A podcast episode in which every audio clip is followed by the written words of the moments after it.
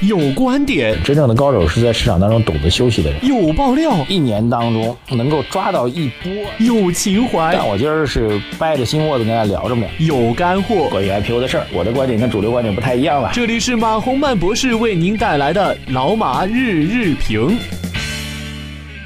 好，各位老马日评的听众朋友们，大家早上好啊！今天呃，首先来看一下外盘啊，外盘昨天的变化还是挺大的啊，这个必须要引起我们的关注啊。然后我觉得今天会讲一个呃比较复杂的逻辑啊，这逻辑这个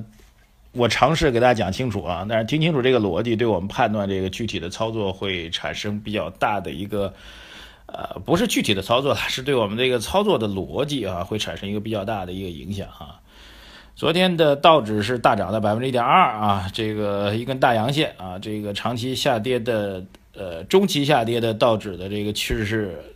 因为这根阳线出现了一个反弹啊，如果它能够继续保持横向的话，实际上道指前期的这个下跌的状态会有所改变啊，这是一个比较大的一个变化。然后现在啊，我们录制节目当中啊，正在开盘交易的日经指数啊，日经指数现在也是处于上涨当中啊。这个受到昨天美股的影响，也是处于上涨当中，所以我们觉得整个的海外市场的盘面是比较强的。那种强的原因啊，就要讲我们那比较复杂逻辑了哈。这个对于股市来说呢，有两个中期的基本面的因素啊，中期的基本面因素对于资本上来说，永远是两个要素啊，这两个要素是相互的、互相制约、互相卡脖子。呃，然后呢，这种互相卡脖子呢，会使得行情呢出现一些波折啊。然后这种互相卡脖子的背后呢，关键是看谁能够胜过谁，好吧？各位先先把我这句话认真听一下啊，就是基于经济基本面啊，不管是好的基本面还是坏的基本面，它都是两个重大的要素在相互之间卡脖子。然后最终的市场的选择是要看这个两个要素谁最后把谁给掐死了 哈。好，现在展开来讲啊，就以这个美国为例啊，美国昨天为什么会大涨啊？主要原因呢，就是美国公布了一个非常好的一个宏观的数据啊，就是美国的四月份新屋销售增幅啊，创出八年以来的一个新高。OK，这是一个非常重要的一个数据啊，这个数据是四月份新屋销售环比是上涨百分之十六点六。这个环比数据呢，我们来看一下，它是实际上是创出了一个二十四年来最大的单月的一个增幅啊，同比上涨百分之二十三二十三点八啊，这个数据呢是八年以来的一个新高，就是环比和同比的这个比的标准是不一样的啊。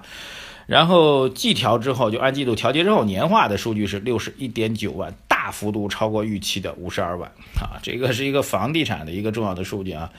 呃。这个数据其实显然的表明美国经济比较复苏啊。之呃，大概大家也知道，大概在几个月前，我专门去过美国，然后是跟着一呃一大帮的房地产企业一块去美国。当然，他们所以调研的方向呢，主要是关于房地产。那么，其实大家对于美国房地产呢，在圈内呢，并不是特别看好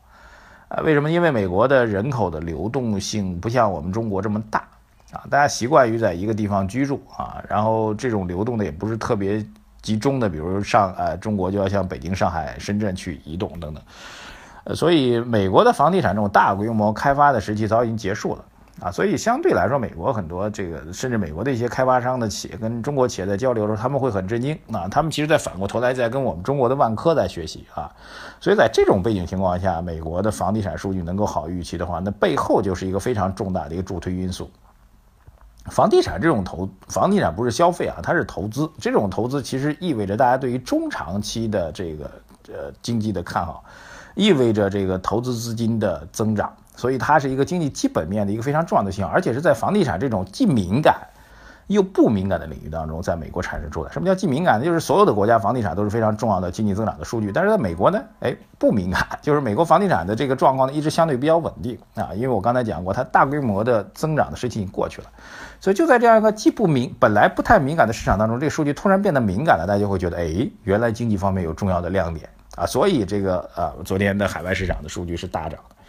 然后回到我讲的那逻辑。美国现在在经济基本面当中有个偏利空东西，我说两个掐脖子的事情啊。第一个掐脖子往下打的就是美联储的货币政策转紧啊，包括前一段的美联储对于这个 QE 量化宽松的这个缩表的行动。所谓缩表，就是以前放出来货币太多了啊，现在咱继续放啊，但是呢这规模要缩减，这就是所谓的缩表。不管是缩表还是美联储的加息，他们都是货币收紧的措施，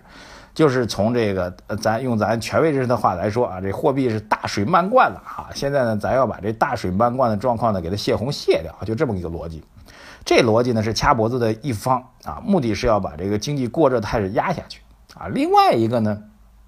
就是我讲的掐脖子另外一方，就是经济的真实增长，就是。最良好的经济状况应该是你货币政策和财政政策都是偏于收紧的，都是要为经济降温的。但是在这种情况下，经济依然在强劲的上涨。换句话说，如果经济强劲上涨的态势最终掐脖子胜了这个偏于收紧的货币或者财政政策，那这对于股市来说那是真正的重大利好，说明经济是实劲复苏的，说明经济基本面非常非常的给力。翻回头来讲，如果掐脖子的是另外一方，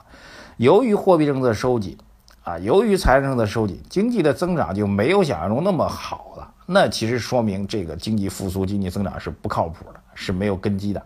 那这样整个股市就会受到负面的影响。所以从去今年一月份啊，就是去年年底美联储加息之后啊，不止中国股市跌，美国股市也跌。就是大家发现，哎，美联储刚加了一次息，美国经济就扛不起来了。所以就是掐脖子的另一方。啊，就是货币政策收紧这一方胜了，然后一月份，包括中国、包括美国在内，包括美国自己在自己个儿在内啊，都是这个大幅度杀跌的，就是我说的这个这个复杂逻辑啊。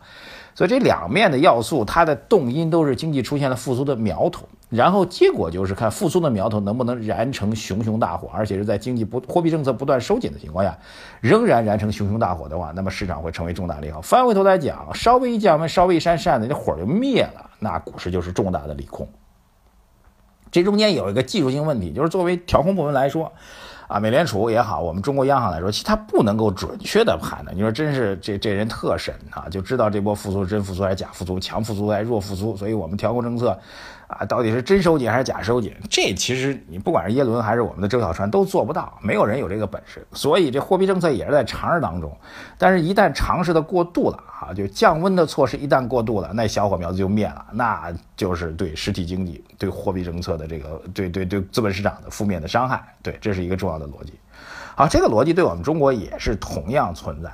的啊，也是同样存在。大家其实从前期的权威人士讲话当中也看出来了。权威人士的讲话，某种意义上来讲，从具体操作措施上来讲，其实等同于类似于美联储的加息的措施，因为讲话当中明确提出来了嘛，对我们货币政策不要大水漫灌啊，货币不能乱投啊，数涨再高也涨不到天上去，对吧？这些话都是那个权威人士讲话当中提到的内容。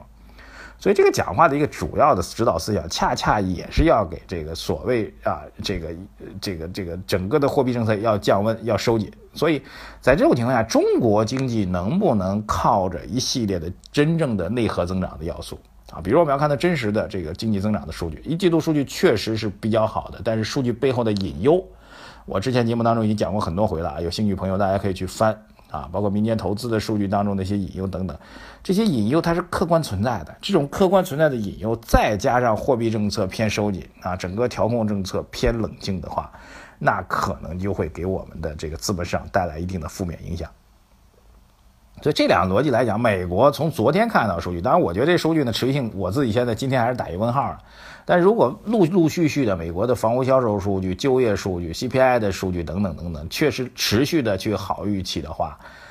那美国股市有可能会走出一波独立的向上的行情。但翻回头来讲，一旦美国走出独立向上的行情，来再把两大经济体关系给大家捋一捋啊，美国一旦走出独立的向上的经济增长的行情，那就确定了美联储会在六月份坚定不移的加息。现在我看到的美联储的投票的这些委员们的数据来讲，大多数人都明确表态支持加息了，说加息概率至少在上升。但是如果美国经济继续强劲增长的话，那就使得六月份加息就变成了板上钉钉的事儿。这事儿一板上钉钉，那对于我们资本市场，对于中国的 A 股市场来说，又是一个负面的影响。哎呀，今天讲的这个事情的逻辑比较复杂，我建议大家可以多听几遍啊。这个因为它是一个。不只是一个理论上对于货币政策啊、全球资本市场啊、经济基本面的一个分析，更多的是理论上的分析和实战的一个判断的结合。我建议大家可以多听听，尽量能够把中间的逻辑能够听明白，好不好？总体来讲，美国经济过度走好对美国股市是利好，但总体来讲，美国经济过度走好对中国股市来说，至少在短期，由于美联储加息的消息落定，会形成一个负面的利空。好，感谢收听我们今天的老马日评啊！建议大家关注我们的微信公众号“财经马红漫”，我在那里等着大家对于今天节目的回馈。谢谢大家，再见。